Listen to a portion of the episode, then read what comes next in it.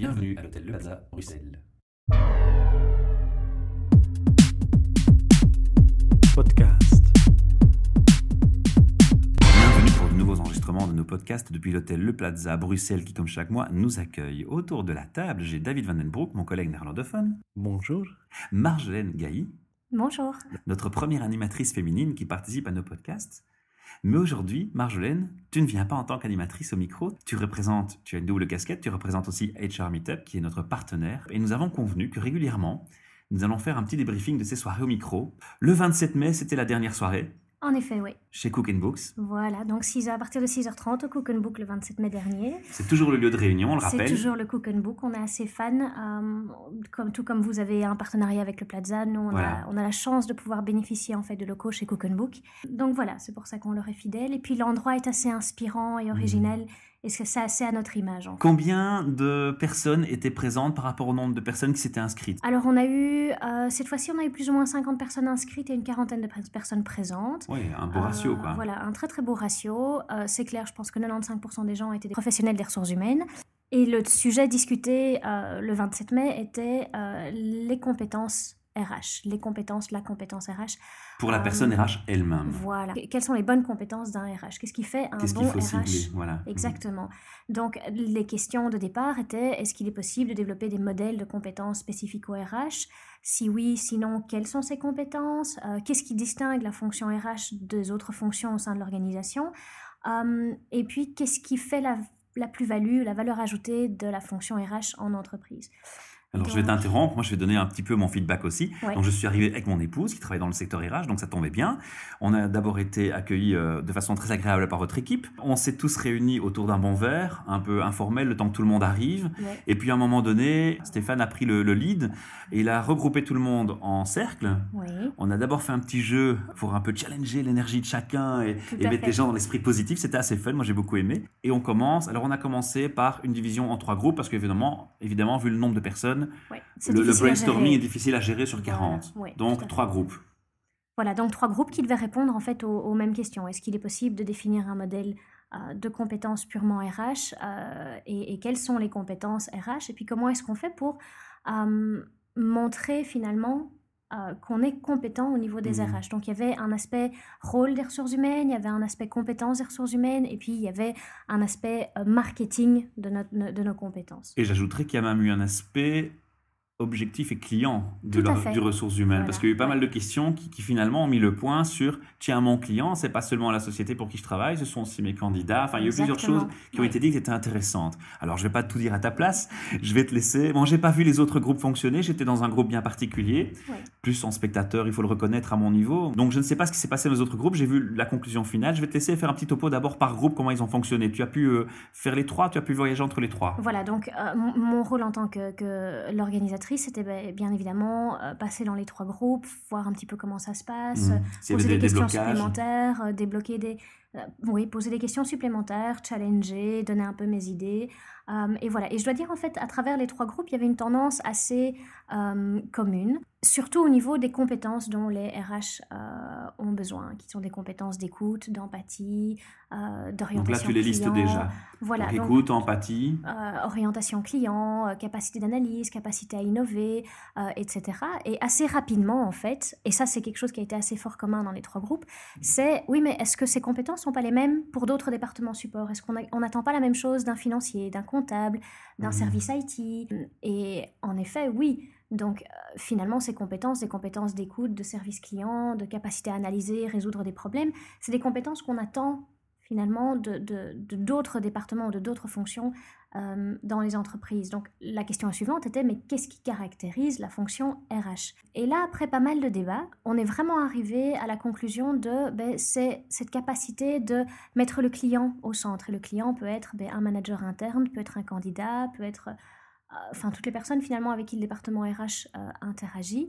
Et donc le focus a été vraiment là-dessus, ce, côté orientation client, capacité à, proposer des solutions qui s'adaptent bien aux besoins du client. Aussi sur le modèle de compétences, donc sur, sur le modèle d'analyse et de travail. Si on peut faire, si j'ai bien compris, à un moment donné, on se posait la question de est-ce qu'on fait un- une analyse standard qu'on peut, qu'on peut rendre universelle pour tout RH dans son approche de travail. Oui, ben oui. Et en fait, au final, ben c'était la question est un petit peu, enfin la réponse est un petit peu non. C'est que ça dépend à chaque fois de chaque client, ça dépend de chaque Mhm. organisation. Euh, on peut pas dire que le RH, il n'existe pas un RH parfait en soi dans l'absolu. Il existe un RH parfait par client. Donc chaque client euh, a a, a besoin de compétences tout à fait différentes de la part de ses ressources humaines, comme il en a besoin de la part de ses IT, de la part de, de ses financiers, de la part de, de son département achat, euh, comme il en a besoin de la part de toutes ses fonctions support finalement. Est-ce que toi, tu as eu des surprises dans ce qui a été dit ou des choses auxquelles tu n'aurais pas pensé ou des, des, des, des, des paroles, des faits qui t'ont interpellé particulièrement? Surprise, oui, non. Ce qui était assez intéressant de voir, c'est une vision, je dirais, hum, y- tout le monde n'était pas, enfin, je veux dire, tout le monde n'était pas, ne mettait pas l'orientation client Au en premier. D'accord. Hum, C'est aussi beau- dû aux particularités de l'entreprise dans laquelle il travaille ou aux aussi, attentes. et puis peut-être à, où en est la fonction RH aujourd'hui. Et qu'est-ce que le Euh, client, Et qu'est-ce que le client Mm. euh, Qu'est-ce qui est considéré comme RH Il y a eu un- une question très intéressante, à savoir est-ce qu'on considère le payroll comme les ressources humaines? Euh, Oui, non. Eh bien, je pense que la majorité, majorité disait oui. Euh, mais fondamentalement, est-ce que le fait de payer les gens, c'est comme ça qu'on gère des ressources humaines? Est-ce que, est que ce n'est pas juste un, un service administratif? Il y Ah, avait la donc bonne voilà. remarque que dans beaucoup de sociétés, tous les rôles sont confondus en une personne parfois, dans une petite société, Aussi, petite oui. structure, ce qui change quand même la donne sur la Voilà, réflexion. Ouais, tout à fait. Donc il y, a- il y a eu ça comme, comme réflexion et, et au final le débat s'est terminé sur euh, euh, voilà cette nécessité d'être un réel business partner donc euh, et d'être là pour son Mhm. client. On parle de certaines caractéristiques et tu dis même que euh, les caractéristiques typiques euh, RH, là, il y a un débat qui a commencé. Euh, question plus profonde, est-ce que c'était un débat par rapport aux différentes générations des gens RH ou c'était plutôt deux comportements euh, dans les gens RH Ah ça c'est une bonne question. Donc par rapport à est-ce que tu, Le tu vois débat, plutôt oui, une, est-ce une- que c'était les génération jeunes contre plus- les, les- Ah Bah, non je pas dirais du que le public était assez varié, mais oui, quand même le tourné était très varié. dans Ouais. des tranches d'âge entre 30, allez, entre 30, 40, 30, 45. 45, 30, 50 je dirais même. On n'a pas demandé l'âge de tout le monde, mais Non, c'était le visu, c'était plus ou Mais moins donc, l'impression qu'on avait. Il y avait un c'est- public c'était varié. pas par rapport aux générations, mais Non, pas juste du par tout. rapport Je au euh, comportement de, personnes, c'est ça Non, Pas je du tout. C'est vraiment, c'est vraiment l'impression chacun, enfin le- le- le- le vécu de chacun par rapport à, à, un, Oui. le service que lui il offre, enfin qu'est-ce que ses compétences en RH et, et, et, et ce qu'il pense que son client a besoin. Et moi, encore une fois, j'ai ressenti quand même fortement les différences entre la personne qui travaille dans une petite structure. Oui, Oui. c'est ça Et que une je personne qui travaille dans une grosse structure. c'est Ouais. ça. On a eu deux personnes dans notre groupe qui étaient plutôt dans des grosses structures, Exactement. qui avaient, qui connaissaient bien certaines. D'ailleurs, on a demandé au début qui connaît tel ou tel sujet,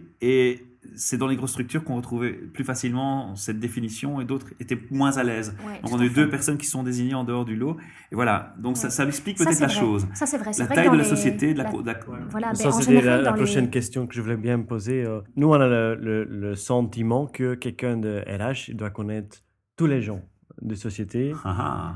Tu vois, ça, c'est chez nous. Est-ce qu'on avait euh, parlé de ce point, Marjolaine Et oui. Ah, j'ai pas souvenir, mais je pense qu'à une discussion sur le rôle. Dans un des groupes, en euh, tout cas, ça s'est dit. oui. ouais, dans, dans, mais et sais pas si aussi c'était dans, bien. dans une discussion précédente sur les rôles, euh, les responsabilités des RH, c'est venu sur la table. Est-ce que le RH est là pour connaître toutes les personnes et tous les cas individuels, ou Mhm. est-ce que le RH est là entre guillemets pour le manager, pour aider le manager à gérer ses ressources humaines.